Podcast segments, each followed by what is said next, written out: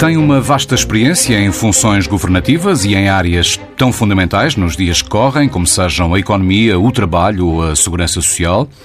É hoje diretor executivo da Fundação Res Pública e, desde o final do ano passado, conselheiro da Comissão Europeia para o Emprego e Assuntos Sociais. José António Vieira da Silva, muito boa tarde. Boa tarde. É um gosto recebê-lo na entrevista TSF, Diário de Notícias. É desta semana a notícia de que no ano passado a taxa de desemprego foi de 6,8%, mais três décimas do que em 2019. Apesar das medidas tomadas para suster a queda do desemprego, como foi o caso do layoff simplificado, este foi um número que o surpreendeu? De alguma maneira. Uh, não é uh, um exclusivo da situação portuguesa. Outros países que têm sabe que a taxa de desemprego, esta que foi divulgada, é feita através, muitas, muitas pessoas não sabem, de uma metodologia que é comum a todos os países europeus. É uma metodologia de inquérito, uh, com a maior amostra que existe no nosso país, ou em qualquer outro, chamado Labour Survey, uh, e, portanto, todos utilizam as mesmas técnicas, uh, baseado nas respostas das pessoas.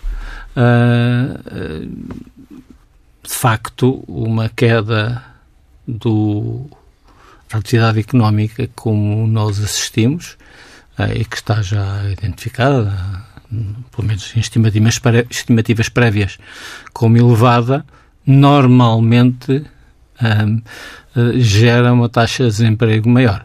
Um, portanto, desse ponto de vista, volto a dizer, não é um exclusivo português, mas é, é, é é surpreendente, apesar de, de obviamente, haver um, uh, mais pessoas em situação de inatividade. Era isso que queria perguntar. Se, se, se teme que exista uma vaga de desemprego escondida, o, o exército de desempregados de que falava há, há uns meses o, o Dr. António Costa e Silva e que eventualmente se tornará notória nos próximos tempos? Uh, eu penso que, que, que, essa apreciação tem mais a ver com riscos de consequências desta crise que estamos a viver do que propriamente o facto de eles existirem já. É? Agora, uh, obviamente que ninguém sabe uh, prever com com o mínimo de exatidão, porque ninguém viveu uma crise como esta, como é que vão reagir os setores económicos se vão reagir lentamente, se vão reagir de forma mais rápida. Qual é a sua percepção? Se, uh, vai depender dos setores, mas, mas uh, tenho, tenho uh, aqui uma humildade extrema. Acho que ninguém sabe exatamente o que, o que é que se vai passar. Repara, nós, no nosso, na nossa economia, os setores que foram mais afetados são aqueles que se designam face-to-face, uh, alguns dos que foram muito afetados, em particular o turismo. Uhum. O turismo representa perto de 15% da, no, da, nossa da riqueza criada em Portugal. Uh, o que é que vai acontecer? Como é que vai recuperar? Uh, nós, durante o período de achatamento da curva e de melhoria dos indicadores de, da pandemia, tivemos sinais de, de uma recuperação ainda para valores muito mais baixos do que no passado, até pelas limitações, limitações que existiam à, à, à, circulação internacional, mas os sinais foram de que haveria uh, alguma apetência para as, para as, pessoas quando, quando, quando tiverem indicadores uh, Sentiu-se sobretudo durante o período do verão, não é? Se voltam com o mesmo ritmo, ninguém sabe dizer. Hum.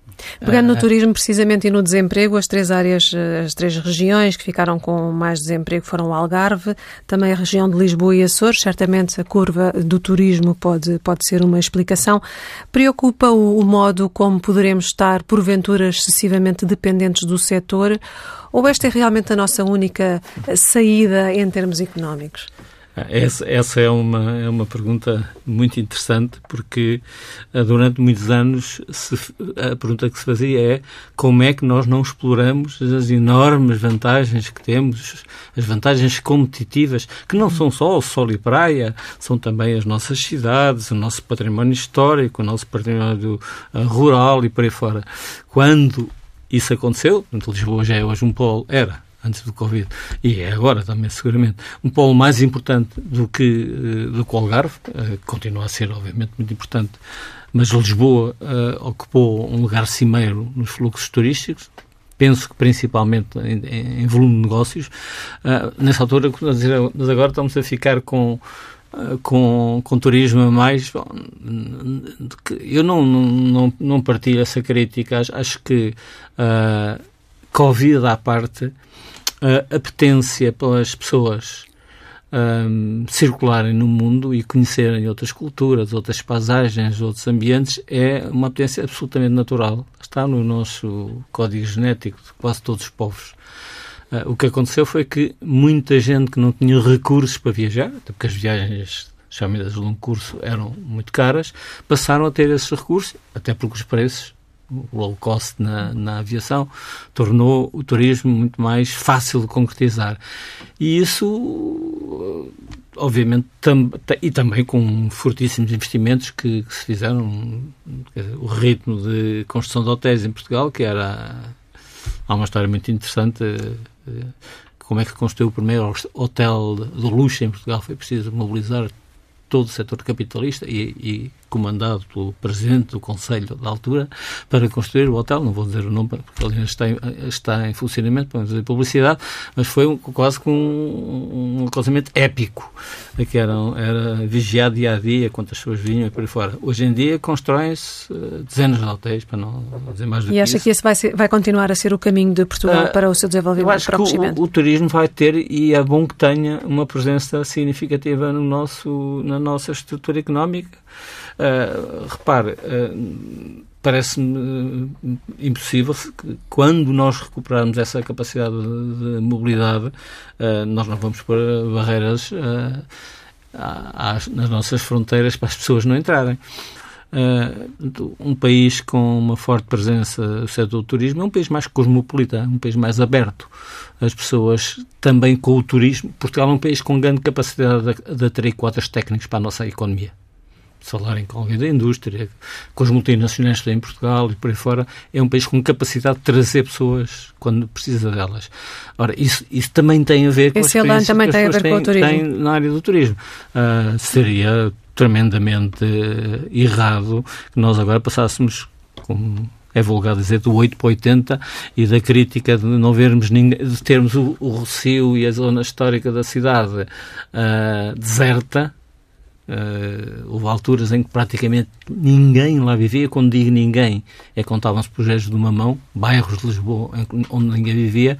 Uh, agora uh, a situação inverteu-se. Eventualmente aqui ou lá com alguns excessos nos, nas modalidades e nos, nos recursos que foram desenvolvidos. Mas eu sou, sou, eu espero que seria um sinal excelente para o, para o mundo inteiro que a atividade turística recupere. Permita-me recuperar as questões económicas e, em concreto, o plano de recuperação da economia europeia, o, a bazuca, como lhe chamou o Primeiro-Ministro.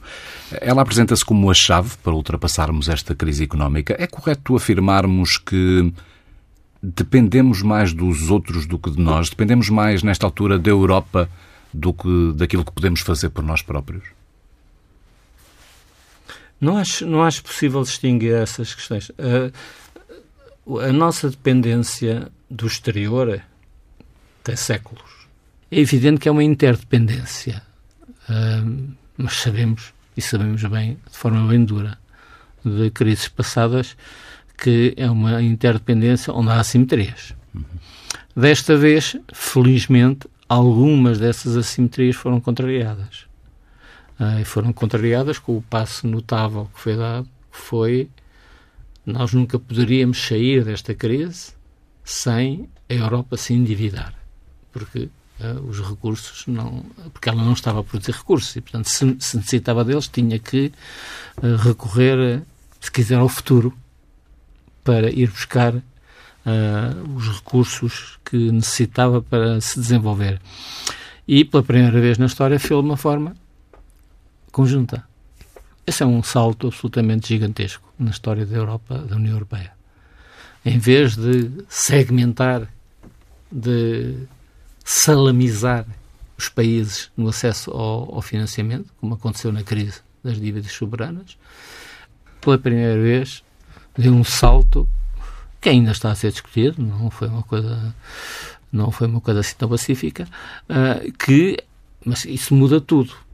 Muda tudo porque uma área onde nós estaríamos em desvantagem, por causa da nossa dimensão e por facto, pelo, pelo facto de termos uma dívida externa muito elevada, uh, pública e privada, uh, é parcialmente e de forma muito significativa contrariado pelo facto deste, da bazuca ser financiada uh, pela Europa, pela Comissão Europeia, se quiserem, um, que tem condições de ir aos mercados com triple A, com, com três azinhos, com as melhores condições possíveis. Uh, aí uh, a interdependência jogou já claramente a nosso favor. Agora, a grande interdependência que muitos não querem reconhecer, muitas vezes as maiores potências europeias, é aquela que tem a ver com o facto das economias estarem muito integradas. Que um, um produto industrial que sai com a marca alemã tem lá peças feitas em Itália, feitas em Portugal, muitas feitas em Portugal. Essa interdependência cresceu de forma exponencial. Nós hoje temos uma economia muito diferente do que tínhamos no passado. Uh, nós, hoje, nós hoje produzimos em cadeias de valor não raramente na melhor posição possível. Normalmente diz que a melhor possível, posição possível é mais perto do mercado, mais perto da venda, que é aí que, tem, que estão os maiores, mais perto das marcas, se quiser. Mas também começamos a, a, a, começamos a percorrer esse caminho. Há indústrias portuguesas que avançaram no sentido de criar marcas, portanto, portanto ganhar valor. Ou seja, quando eu hoje exporto uma folha de papel, uh, a melhor do mundo, uma folha de cópia, isso significa que deixei de fazer o que se fez durante muitos anos, que é exportava a madeira em bruto ou a pasta, na melhor das hipóteses.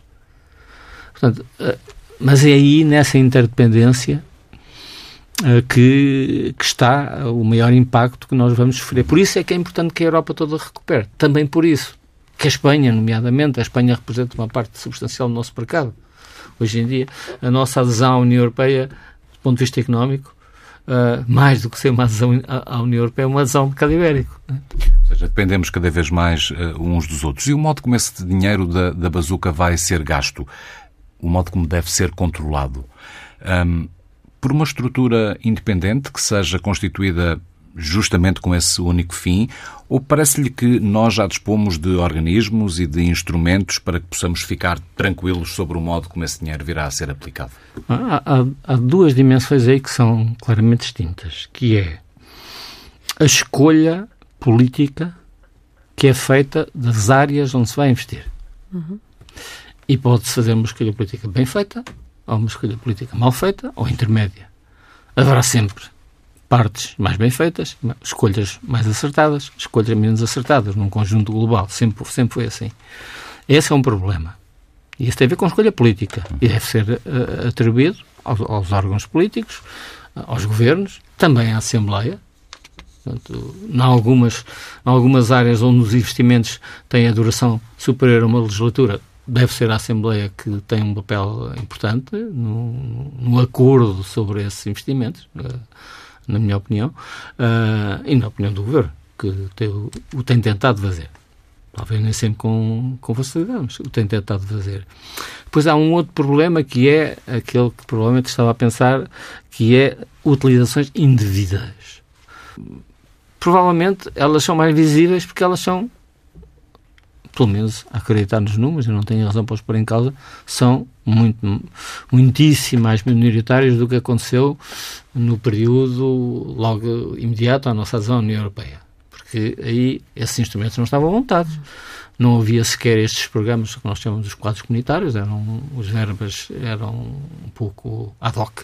Uh, que eram dirigidas aos seus. e, portanto, aí houve menos capacidade de controle. Mas ao longo destas décadas, uh, a União Europeia e Portugal em, em particular, acho que tanto quanto sei, quanto conheço, e julgo que conheço bem, Portugal uh, é dos países onde essa utilização é mais, é mais vigiada. Vai-me dizer, bom, não há a possibilidade, todos conhecemos casos, casos desses, não há a possibilidade de, de haver aqui ou lá utilizações indevidas, seguramente que há. Uh, essa é uma, é uma luta eterna entre quem procura manter as regras e quem procura fugir a elas. Agora, eu creio que, olhando para o passado e olhando para o futuro, onde nós podemos ganhar ou perder mais é na escolha dos investimentos que fazemos. Ah, no passado, não tenho dúvidas em dizer que provavelmente, uh, não ter dúvidas dizer provavelmente é um, é um bocadinho contraditório, mas não tenho dúvidas em dizer que fizemos investimentos em setores que não provaram ter capacidade de resistência e de desenvolvimento. Um erro, erros políticos. E hoje, olhando para os dias de hoje, essa escolha, a seu ver, deveria eh, cair sobre alguma em particular, sobre alguma área em particular, para que a escolha nós seja certeira? Aqui, nós, nós, temos aqui, a bazuca não, tem, não, não, é, não foi construída sem, sem condições. Tem critérios, Tem claro. critérios, tem critérios e são critérios E concorda com todos eles ou escolheria um como a aposta central? Hum, eu acho que há um critério uh, que uh, foge um pouco àqueles que têm sido mais discutidos, que, que, para mim é absolutamente decisivo, que é o critério nós devemos aplicar o dinheiro onde a, de forma a que uh, a resposta na criação de emprego e na defesa do emprego seja o mais rápido possível. Porque eu temo, temo os efeitos destrutivos imediatos e a prazo no, na área do emprego e das qualificações da crise que vivemos. Uh, imaginemos quanto tempo é que vai demorar a recuperar o setor, o setor da, da aviação civil. Uh, o setor da aviação civil não é apenas as companhias, porque as companhias utilizam aviões. Os aviões são produzidos. Nós temos em Portugal fábricas que trabalham exclusivamente para os grandes produtores mundiais, que são dois. Uh, dois, não. No caso português, até são três. Portanto, a Airbus, pode-se dizer, porque são a Airbus, a Boeing e a Embraer. Tem, nós temos empresas a trabalhar para, essa, para Airbus, eh, com peças sofisticadas, com de alta precisão, a Embraer, com componentes de, de aviões. Ora, ora, eu não, não penso que a preocupação imediata nos planos estratégicos das companhias de aviação seja começar a comprar hum, centenas de, de, aviões de passageiros. Uhum. Ora, isso vai ter um impacto na indústria. Claro. Portanto, uh, isso, e esse impacto é um impacto com, com riscos para o emprego. Poderia dar mais meia dúzia de exemplos, mesmo em setores ditos mais tradicionais, mas muitos deles também Deixe-me deixe pegar nas suas palavras relativamente ao, ao, impacto, porque o Comissário Europeu da Economia disse esta sexta-feira que o forte impacto da nova vaga da pandemia em Portugal é desafiante para a recuperação económica do país. E perguntar-lhe se, se considera que o Governo descurou de algum modo esta consequência quando tardou em regressar ao confinamento. Uh... Não sei se, se tardou, porque uh, eu tenho alguma, do ponto de vista económico, tenho alguma dificuldade uh, em compreender a capacidade de utilizar aquilo que alguns chamam um confinamento preventivo. Porque para isso era preciso que nós soubéssemos quando é que os riscos de, de evolução pandémica uh, se podiam agravar. Um, aqui há também fatores que nós uh, devemos levar em linha de conta, que é o facto de um dos riscos dos confinamentos ser o seu, a sua saturação, a saturação que provocam nos seus destinatários, ou seja, ser o cansaço do confinamento. E o cansaço do confinamento leva a abrandar as eh, consequências inevitáveis do abrandamento da, da estamos aqui num, com dois órgãos de comunicação social. Se recordarem o que é que era o comportamento dos órgãos de comunicação social na primeira, na primeira vaga da pandemia e a agressividade de, com que se dirigiam, agressividade, no bom sentido, neste caso, com que se dirigiam às portuguesas e aos portugueses, no sentido de terem cuidado, de ficar em casa e por aí fora. Um, não foi a mesma quando, nem sequer é a mesma, agora já regressou de novo e com efeitos. Essa, essa, essa mensagem de fica em casa, que estamos a salvar vidas, estamos a vida. Essa mensagem perdeu ela também alguma. Uhum. A sociedade ela própria não, não a manteve tão ativa, tão, tão intensa. Uh, depois houve alterações na pandemia que, que não eram expectáveis e que nos atingiram particularmente a Portugal. Nesta, razões, nesta, terceira, razões... nesta terceira vaga, claramente, a reputação do país lá fora ficou afetada, porque tivemos um número de mortes altíssimo, tivemos um número de contágios muito, muito grande. As contas vão ser feitas no fim. Exato, mas ainda assim vimos de um trajeto muito claro. difícil que agora está a abrandar por causa do confinamento rigoroso. Mas eu, será que o Governo falhou, respondeu eu sei, tarde? Eu, eu, sou daqueles que nunca, nunca agitei nenhumas bandeiras dizendo que quando nós estávamos com valores muito mais baixos do que outros os nossos vizinhos uh, espanhóis ou franceses ou italianos e por aí fora. Uh, também não o faço quando temos situações mais difíceis. Também não, não, não, não tenho facilidade em apontar em apontar o dedo onde é que está onde é que esteve o problema. Acho que uh, nestas situações devemos aprender com os erros obviamente e, e, e uh, aquilo que se passou uh, há uns meses atrás e nomeadamente a incapacidade que houve de prever a, a, a rapidez de circulação e o, a maior agressividade de, infecção da, da chamada variante britânica, um, teve consequências negativas e, portanto, obrigou a, a, a corrigir. Um, resta saber de quem são as responsabilidades uh, de estar tardiamente ser, ter conhecido uh, um, uh, o impacto dessa variante. Na rapidez com que circulou, portanto, ela rapidamente atingiu os 40% de, de, de, das. Estou a falar por aquilo que os peritos dizem, não não tenho nenhuma informação privilegiada, porque ouço na televisão. Uh, atingiu os 40% e houve quem, quem fizesse a previsão que no próximo fim de semana estaria nos 65%. Agora já, já, já houve um recuo nessas previsões, felizmente, e, é, e o recuo dessas previsões acompanha aquilo que está acontecendo na, na redução dos casos. Agora, obviamente que também há depois os indicadores de mobilidade que mostram que as pessoas voltaram a circular muito menos. Uh, não. Eu acho que os países, ah, mesmo os países com sistemas muito poderosos do ponto de vista de saúde, Uh, e há algumas dimensões que só a escala dos países é que, é que dá, por exemplo, só, só, os países, só os grandes países é que têm sistemas de detecção uh, da evolução dos vírus com, com uma qualidade elevada. Os outros países muitas vezes têm que, têm que beneficiar desse, desse investimento. Não, não, não, não sei. Uh, nós entramos, na, entramos aqui naquela lógica que é muito difícil na política, dizer que se, é a lógica dos se, se soubesse que isto tinha acontecido, teríamos feito outra coisa. Uh, não, não acho que. Como também não achava que os, os resultados mais favoráveis que aconteceram em Portugal durante a, a primeira fase tivessem a ver com uma excepcional, há estudos sobre isso, com uma excepcional capacidade dos portugueses para reagir a uma pandemia, também não acho que, que, que estes agora tenham a ver com uma excepcional incapacidade para reagir a outra fase da pandemia. São um, circunstâncias que têm que ser estudadas com maior frieza, com maior percepção dos números, com a certeza que estamos a comparar coisas comparáveis, que todos estão a utilizar as mesmas métricas e isso hoje em dia não está nas prioridades. A prioridade é combater a pandemia. Uh, chegará o momento em que iremos ver uh, se todos os países uh, restaram da mesma forma, se todos os países divulgaram a informação da mesma maneira.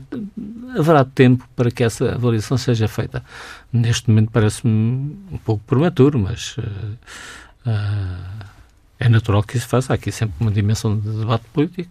Uh, a intensidade com que essa dimensão existe é discutível, cada um terá a sua opinião, mas vivemos num país democrático e os países democráticos, nem em situações de guerra, deixam de, de, de permanecer as suas democracias a funcionar. Portanto, é perfeitamente lógico que, que, que haja oposição e haja governo e que a oposição critique o governo.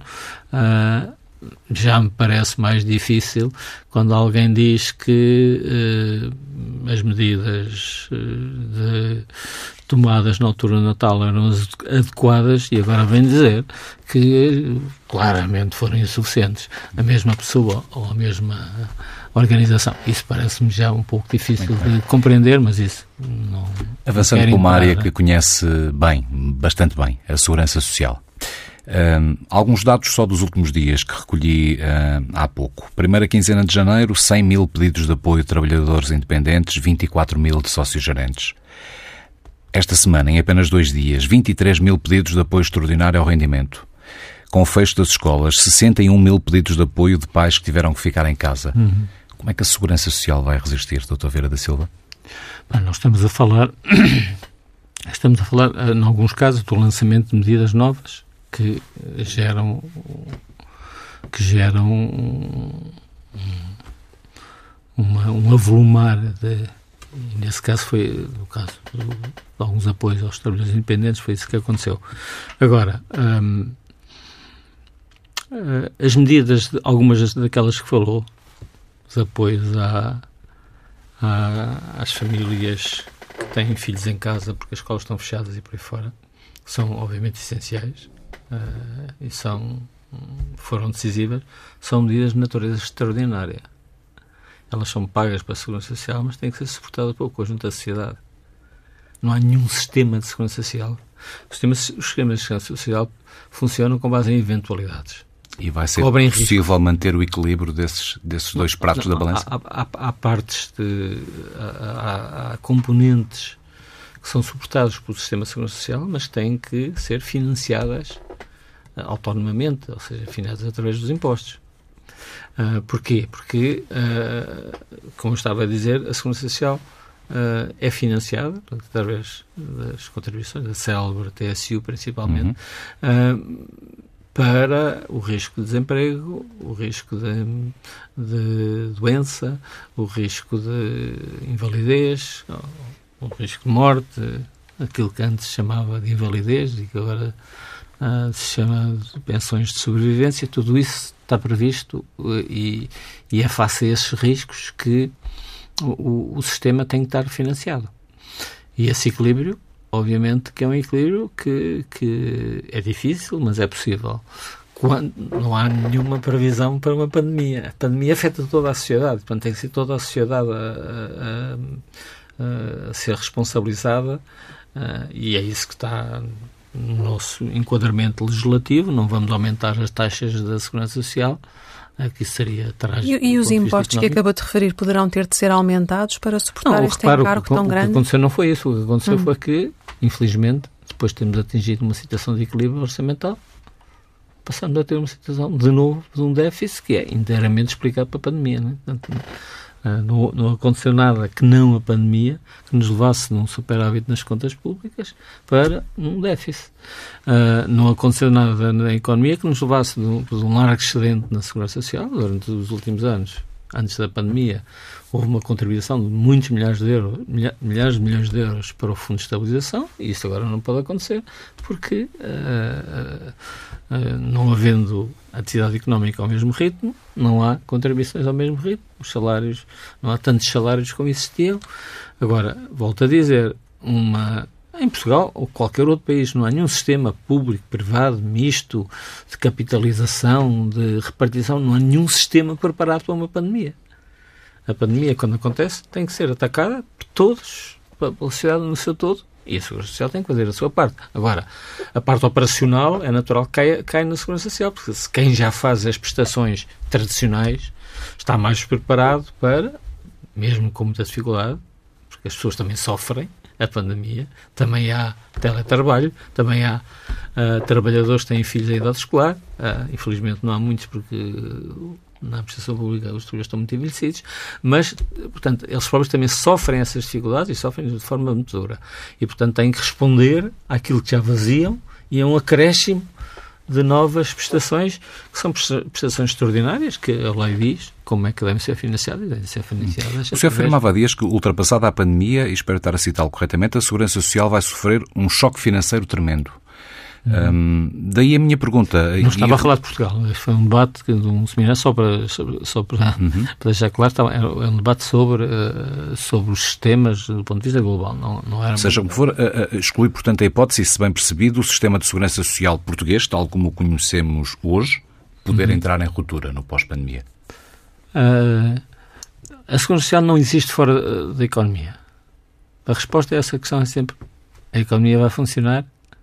Quando a economia entra numa situação de, de retração, e chamam de retração dura, os problemas da segurança social são muito grandes. São duplos. Deixa de ter uma parte das receitas e passa a ter muito mais Mais despesas. contribuições, sim. Quando a economia recupera, é exatamente o inverso. Passa a ter muito mais receitas e passa a ter muito menos despesas, porque, nomeadamente, o subsídio de desemprego tem uma elasticidade muito grande, ou seja, reage com grande, com grande rapidez.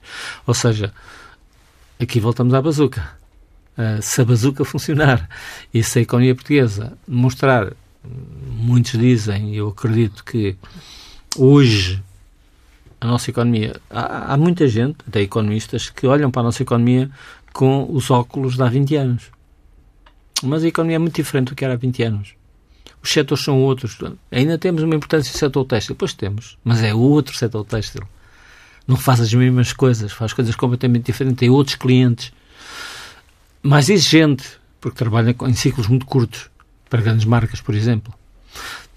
Mantemos a importância no setor do calçado, mas é completamente diferente. Não fazemos sportwear, que era uma grande parte das nossas exportações de calçado esportivo e por aí fora. Agora não, agora temos marcas próprias que vendem nos melhores mercados. Temos o, segundo preço mais, tínhamos, até a pandemia não sei como é que evoluiu, o segundo preço mais elevado no mundo a seguir aos italianos no calçado.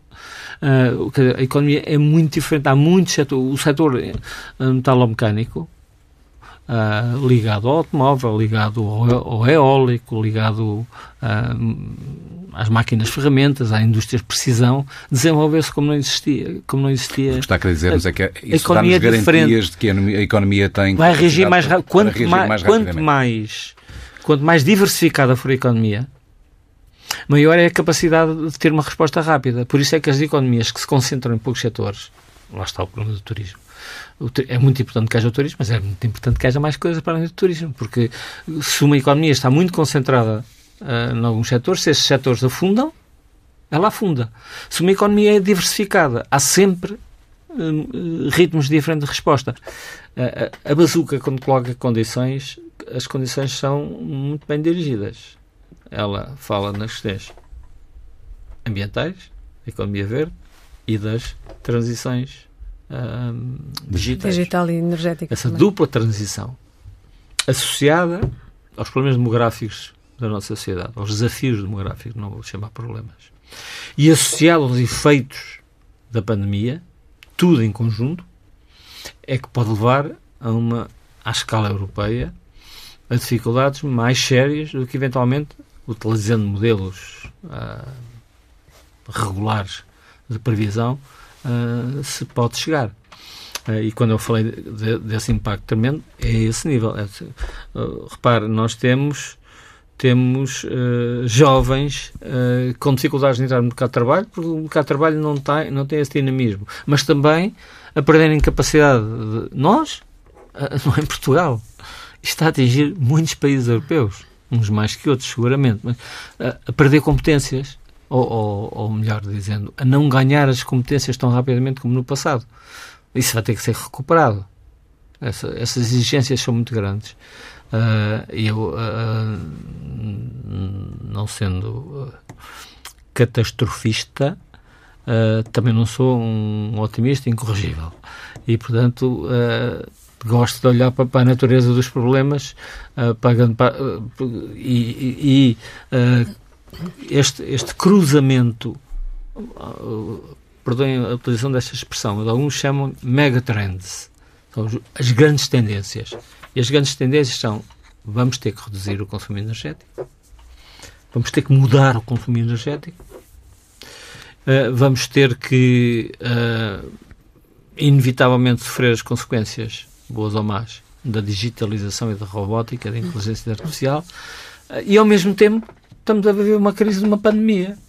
Quer dizer, é quase a tempestade perfeita, não é? Uh, portanto, há tendências pesadas que eu acredito que são para Portugal são positivas porque nós temos condições para aproveitar vantagens nessas megatrends. Porquê? Porque temos porque fizemos algumas coisas mais cedo que outros, não tanto quanto poderíamos, mas fizemos, do ponto de vista, por exemplo, da evolução energética, e porque temos condições particulares para explorar algumas áreas de, das energias renováveis, que há pessoas que não gostam, eu compreendo, todo, todo o cluster que funciona à volta dos hidrocarbonetos, do petróleo, uh, não gosta de falar das energias renováveis. O que é certo é que grande parte das empresas que trabalham nessa área elas próprias estão a investir em energias renováveis. É uma contradição, mas alguns portugueses ainda não estão nesse, nesse campo. Também compreende-se, estão a defender interesses, uh, interesses não pessoais, interesses de setores, interesses de empresas uh, com, com as armas que têm. Mas nós temos essas condições. Do ponto de vista da nossa capacidade de adaptação às transformações tecnológicas, uh, todas as empresas, eu, eu conheço-as quase todas, uh, empresas internacionais que trabalham em Portugal, uh, uma das razões que cá estão é pela capacidade de adaptação do, do, da nossa força de trabalho. Vamos avançar para a parte final, falar um bocadinho vamos, de política. Estamos mesmo no final, viagem, Rosália. Depois da economia, vamos fazer aqui uma viagem política curtinha, é verdade, porque o, o, relógio não perdoa. E sobre este, este momento político, nós vamos ter eleições autárquicas em outubro, já não falta muito, o debate está lançado e, e eu pergunto-lhe se considera que, por causa do risco de contágio, deverão ser adiadas estas eleições. Rui Rio já veio defender esse adiamento, também Santana Lopes, em entrevista ao Diário Notícias. O que lhe parece? A pandemia vai forçar esse adiamento? Não tenho, não tenho uma opinião formada, com toda a sinceridade, sobre esse assunto. Nós, nós uh, vivemos as presidenciais há poucas semanas um, e uh, vivemos em plena crise pandémica intensa.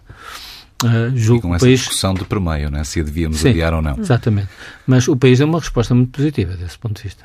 Porque não aconteceu a catástrofe uh, de, de abstenção uh, que, se previ, que alguns previam, ou se calhar alguns gostariam que tivesse acontecido, não aconteceu. Os portugueses foram votar uh, numa sessão muito difícil. Certo que muita gente ficou em casa uh, com receio, mas muitos outros foram à rua. Por, eu, pela primeira vez desde as eleições de 75 e 76, estive numa fila para, para, para votar mas as pessoas estavam a dois metros, três metros, passava uma pessoa, de vez em quando a dizer os que vão para a, para a mesa tal. Isso foi.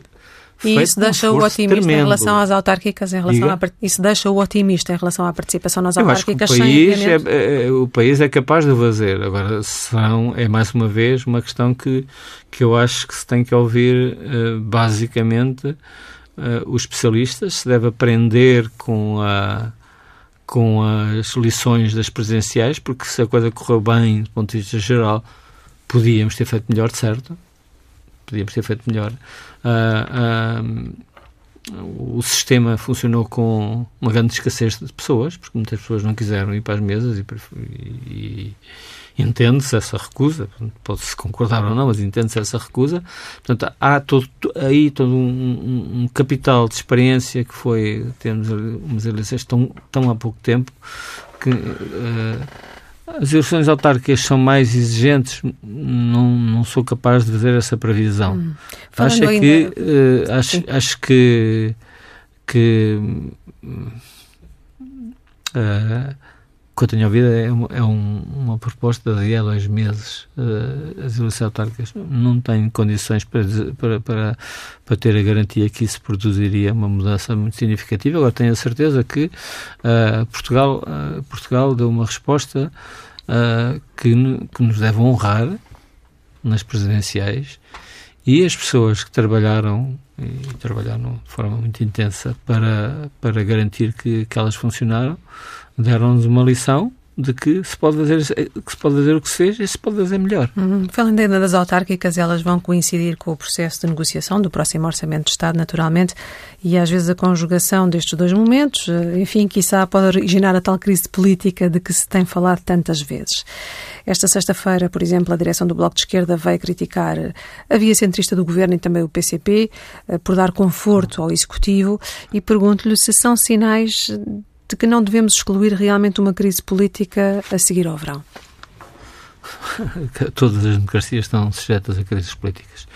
Uh, obviamente que em momentos tão complicados como este, uh, uma crise política é algo de, que todos têm que pensar muito bem nas suas consequências. Para si próprio, para o país, para o funcionamento da democracia, para os resultados eleitorais. Uh, é certo que Tivemos uma crise política em Itália agora, no meio da pandemia. A solução que eles encontraram foi uma solução que não passou para a realização de eleições. Está a produzir uma espécie de terremoto no sistema partidário italiano. Uh, portanto, cada partido, cada força política que tem responsabilidades e que pode levar ou não a, um, a uma crise, uh, deve refletir sobre todas essas dimensões. Eu tenho, estou profundamente convicto que seria muito mal qualquer solução. Uh, não diga a italiana, porque a Itália é uma situação diferente, uh, mas a italiana, porque diz que é um governo de, presidencial, de facto não é, um governo com, com gente dos partidos e com apoio dos partidos, pelo menos pelo que tenho lido, e dirigido por um político, um político, aliás, com muita experiência. Uh, portanto, as, a solução de, de, de, governos técnicos e, de, e que fogem à lógica uh, à lógica partidária não é normalmente uma boa solução. Uh, já fizemos umas, algumas experiências em Portugal uh, há muitas, algumas décadas, não correram particularmente bem. Uh, uma delas nem sequer passou no Parlamento. É preciso lembrar que os, que os, governos têm que passar no Parlamento. às vezes esquecemos desse pequeno pormenor. Mas eu, não, eu creio que, que, que é a altura para todos todos terem a consciência de que um, uma crise política não é vantajosa para. Não apenas a pandemia, porque a seguir à pandemia veio o pós-pandemia. O pós-pandemia, do ponto de vista das decisões que temos de tomar e da mobilização que o país tem que fazer, não é. É menos dramático do ponto de vista. Esperemos que seja menos dramático do ponto de vista das vidas humanas e da situação do sistema de saúde, mas não é menos exigente do ponto de vista dos recursos que são, têm que ser mobilizados. Portanto, lançar uma crise, quem a lança, posso dizer de uma forma muito, muito direta, quem tiver a responsabilidade de uma crise política pagará um preço muito, muito caro por isso. É a minha convicção. Uma pergunta final mesmo, Dr. Vieira da Silva, e o seu PS? Parece-lhe que a sucessão de António Costa está lançada e que um dos sinais pode ter sido o que aconteceu nas presidenciais com os apoios dos dirigentes e dos militantes a dividirem-se entre vários candidatos. Pode ter sido um pronúncio do que aí vem? Estará essa sucessão lançada? Eu, do que eu me recordo, a divisão entre vários candidatos do eleitorado no PS nas presidenciais já aconteceu várias vezes. Nós já tivemos até um secretário-geral o secretário-geral do Partido Socialista, que interrompeu o seu mandato de secretário-geral do PS para não, porque não concordava com o voto que o partido fez no então candidato e depois presidente. Mas não parece, por exemplo, Pedro ah, Nuno Santos já se colocou nessa corrida? Ah, eu, ah, para mim, o mais importante é, é, é aquilo que, que ouvi já há uns tempos e não ouvi desmentir ou uh, pôr em causa uh, por parte de António Costa, que disse claramente que não, não está a pensar reformar-se. Ou seja, não está a pensar a seguir o meu exemplo, é porque é muito mais novo que eu. Uh, e, e, isso é, é aquilo que eu acho que é, que é, que é mais importante. Não parece que neste momento houve esse debate, esse debate foi feito, algumas pessoas participaram nele, outras não. está ultrapassado uh, o debate relativamente às presidenciais. Agora, sobre, sobre o futuro, uh, é muito difícil fazer previsões um, sobre a evolução das lideranças partidárias. E uh, o PS é um partido que, que dá-nos muitas lições, porque é um partido muito aberto. Uh, é um partido que muito plural e dá-nos muitas lições que, que eh, longas preparações para a liderança, por vezes são muito bem sucedidas, outras vezes não são. Uh, uh, não quero fazer nenhuma previsão sobre isso. Acho que a concentração agora é no trabalho autárquico, até porque há eleições a curto prazo, e é no trabalho do governo. Uh, e já é um grande encargo que o Partido Socialista tem que, como se costuma dizer, dá água pela barba. E, portanto, eu tenho uh, toda a confiança na liderança do Partido Socialista e acho que e também tenho uh, como militante socialista tenho orgulho na na pluralidade e na vivacidade do debate que uh, já, vão, já vai muito longe o momento em que já há tensões que levavam a fraturas. Agora, as rupturas que podem haver aqui ou acolá hum, não são rupturas que levam a fraturas. E uma ruptura uh, trata-se com alguma facilidade. Uma fratura é mais complexa e às vezes leva tempo a cicatrizar e o PS já teve essa experiência. Uh, e, portanto, uh, o PS é, é o partido que com, com maior equilíbrio do ponto de vista territorial. Portanto, o PS é sempre um grande partido em qualquer zona do país. E isso dá-lhe uma força muito grande. É uma garantia para todos o sempre não.